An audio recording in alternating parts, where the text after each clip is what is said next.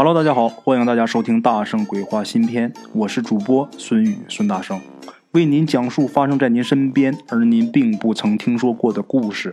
每天晚上，《大圣鬼话》与您不见不散。各位听众朋友们，大家好，我是孙大圣。今天呢，给大家说一个发生在天津的这么一故事啊。这个故事呢，由天津的一位鬼友给提供他朋友的这么一个故事。天津呢。我有好多的听众啊，非常感谢大家，呃，一如既往的支持啊。这个咱们鬼友啊，他说他有一朋友，他这朋友啊姓张。咱先得说一下天津这地方，它虽然是沿海城市，但是市区并不靠海，这个大家都知道啊。离海还有那么几十公里，真正靠海的地方是现在的滨海新区那边。这个姓张的这个人呐，咱就管他叫小张吧。啊，小张呢，小的时候有一个滨海新区那边的一朋友，他这朋友嘛，就是他父母的同事啊。论辈分呢，他得管他这朋友叫叔叔。嗯，可是呢，他不叫叔叔，他只叫哥。啊，急了呢，还管人家叫外号，就是玩的比较好啊。小张的父母是双职工。在一家大型国企工作啊，现在这个国企的效益还非常好啊。小张他们家呀，父母呢在单位边上住宿舍，从小小张就跟着父母一起住。幼儿园呢就在他们父母单位里边，所以每天呢他不用父母管，自己呢吃完准备好的早点，穿上鞋自己就去幼儿园了啊。那么他这朋友呢？按理说他该叫叔叔。这位朋友啊，这位朋友姓黄，当年呢二十出头，刚工作，跟这个小张的父母啊在一个部门。他很喜欢小张，然后由于年轻嘛，又很喜欢逗啊，爱逗，所以呢跟这个小张玩的很好。虽然他们两个是好朋友，但是年纪差的有点太大了啊。但是这个欺负小孩呢，又是一项很有乐趣的运动啊，所以小黄总喜欢把小张给逗哭。比如啊，出去玩的时候，玩累了、玩渴了，买汽水嘛，当然都是小黄花钱啊。他跟小张说：“哎，嗯，你喝我一口，我喝你一口，行不行？”啊，这个小张很高兴啊。那谁先来呀？这小黄说：“那你先来。”说完呢，这小张。啊，就用这个吸管喝一口小黄的汽水。那大家想，他小孩他能喝多少啊？轮到小黄喝小张呢，小黄很高兴啊。他是大人呐，他知道用鼻子换气儿，就这一口，差不多就把这一瓶汽水给喝没了。哎呀，小张那时候很实在啊，眼看着他一点一点把这汽水给喝光了，自己还眼泪汪汪的替小黄拿着这个瓶子，心想啊，他怎么这么能喝呀？哈哈，那总这么逗。有时候急了，这小张也上暴力手段，可是没有用啊！人家胳膊一夹，他就动不了了。后来呀，过了一段时间，他们两个又多了一个朋友。这人呢，三十来岁啊，一嘴的胡子。后来熟了以后啊，就都管他叫胡子啊。真名啊，没人知道，他说过也没人记得。这人卖菜呀，物美价廉。所以大家都很喜欢买他的菜啊。这个人卖菜之余呀，跟小张、小黄玩的很好，关系最好的是小张。为什么？因为这个，呃，胡子也喜欢小张，他总说小张白白胖胖的，长得像哪吒啊。后来呢，还送了小张一套连环画，那连环画就是哪吒闹海啊，哪托闹海，哈哈，哪托是逗大家。其实正音呐，应该按梵文那么念啊。哪吒，这个天津人呐，对哪吒很有感情。为什么？因为传说哪吒闹海就是在天津嘛。天津现在还有一地名叫陈塘庄啊。据说呀，这地方是当年哪吒的老家陈塘关啊。后来呀，这个胡子跟小张玩的好，就说要么我收你做徒弟吧。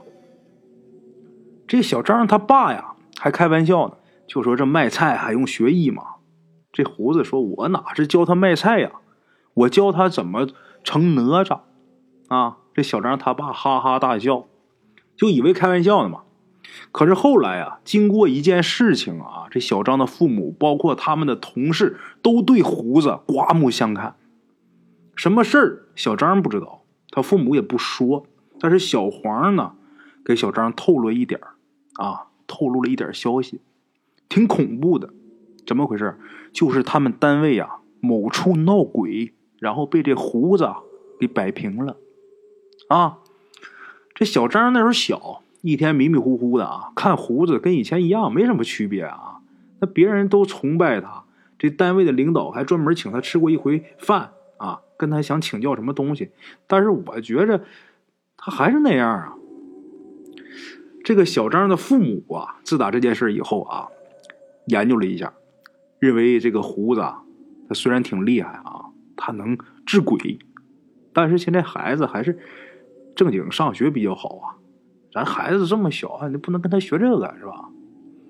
所以呢，胡子再次提出来让这小张当他徒弟的时候，小张的父母啊还是没答应。后来呢，这小张他可是缠着胡子要当他徒弟，咋回事呢？啊，有这么一回呀，小黄又把这小张给惹怒了，小张是大哭一场啊，哭完之后要去找小黄报仇。他要咬小黄，可是呢，别人告诉他小黄请假回家了啊。小黄的一个亲戚啊结婚，小张很郁闷啊。我这个心中的愤怒啊没有发泄出去，找谁说呢？找胡子啊。到胡子这一来呀，没大没小的就喊胡子，胡子，这小黄又欺负我。胡子说：“那你找他报仇啊？我找了，他不回家了，我找不着他。”胡子说：“没事没事啊，别哭了。这样吧，我给你出个办法，咱们吓唬吓唬他啊！好，好，好。那怎么吓唬呢？这时候啊，这胡子告诉小张：‘你去端一盆水来。’然后小张就拿一大脸盆啊，端了能有这个五分之一吧啊，这个水，端来这一盆水啊。”端来之后呢，这胡子就开始啊，用这个白纸折了一个小船然后船上啊又放了一个手撕的这么一个纸人也就能有食指那么长短吧。这个纸人上面啊，胡子就写上了这个小黄的名字啊，然后把这个纸人是侧着立在这个船帮上啊，把船放水里边，小人也立好，然后拿了一个勺。啊，给小张，就说你搅搅这个水啊，但是你可别把这小船给搅翻了啊。这纸人呢，他也没粘，他也没钉，就随便往这个船帮上一靠啊，这船怎么动啊，也倒神奇，这纸人他都不倒。哎呀，这小张玩的高兴啊，越玩越高兴，越玩越高兴。那小孩哪有靠谱的？这一兴奋啊，这勺的动作大了一点，这船呐一下被撩飞起来了。这胡子在旁边盯着呢啊，赶紧把这个纸人和船接住。啊，这胡子接住之后，赶紧把船放盆里边放好，把这纸人也摆好，告诉小张：“你可别玩了，把勺给要回来了。”那这小张呢也觉得出气了，为什么？因为这个小黄的纸人掉水里了吗？再说这小孩哪有什么深仇大恨呢？玩高兴了，他就不记得之前的事儿啊，生气的事就忘一边去了。话说呀，过了两天，这小黄回来了，这胡子啊就一个劲儿的给他道歉，就说：“那个兄弟，对不住啊，那天呢，我玩了一个小把戏，我跟小张俩逗他玩嘛，把你船给打翻了，还让你掉海里了啊，对不住，对不住。”这小黄很惊奇。你怎么知道的？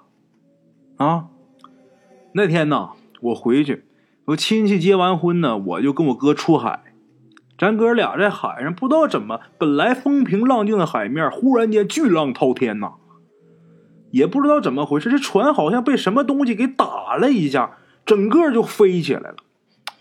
你说也怪啊，你说咱们家那虽说是木船，但是那得有多大劲儿才能把这船给打飞的离开海面呢？哎呀，我也从船上掉下来了，紧跟着呀，我又被一个浪头又给打回到船上去了，把我哥吓坏了，以为我这不死也得残疾呀。我上船以后啊，很快这风浪啊就平静了，我也没受什么伤。可是啊，当天海上，我们回去也问别人，那个出船的不管我们一家啊，问别的人，别的船都说没有感受到什么大风浪啊。哎呀，奇怪，原来是你弄的，好嘛，胡子，有两下子。那你说怎么弄吧？你这把我弄海里去了。这时候胡子笑了笑啊，捡点新鲜的菜给小黄，也就这事儿也就过去了啊。这个胡子露这一手被传开了之后，大伙都觉得他很厉害啊啊！小张他爸呢也是拎着礼物来找胡子了，来找胡子干嘛？可不是想让胡子收他儿子当徒弟。他跟这胡子说呀：“说知道你厉害呀啊，但是现在都是独生子女，我舍不得孩子出家呀。”胡子说：“你言重了，做我徒弟啊，不用出家，娶媳妇吃肉随便啊。但是呢，每隔多少年得做多少件好事小张他爸呀，这时候还是比较纠结啊。这胡子也安慰他，就说呀。嗨天理人情，你们做家长的不同意，我肯定不能硬收徒弟。你放心吧，啊！胡子这人平时啊为人很好，小张他爸就相信他啊，他不可能把我孩子给拐上偏门邪道的啊，就让他好好上学就得了。又过了一段时间，这胡子啊找到他们家来了，跟小张他爸就说呀：“我得回去了。”啊！这时候，小张他爸觉得有点可惜，因为胡子说要回老家啊，这个以后能不能见着不一定。小张他爸呀就问胡子，就说：“那以后还能见面吗？那我们要是找你的，怎么找啊？”这胡子说：“不用找我啊，孩子叠岁的时候，重叠的叠啊，各位叠岁就是指十十一岁、二十二岁、三十三岁这样，以此类推啊。”孩子叠岁的时候，我会来。他要是愿意拜师，你们家长也同意，我就收。啊。后来呢，等到小张十一岁的时候啊，胡子来过一次。这回啊，他父母都觉得干啥都得是等上完学再说。啊，二十二的时候呢，又来一次。这时候小张正在上大学，肯定是不能当他徒弟了。等三十三岁的时候，小张还没有女朋友呢。他父母觉得呀，虽然胡子说可以娶妻生子，但是到底还是生了孩子以后再说的好。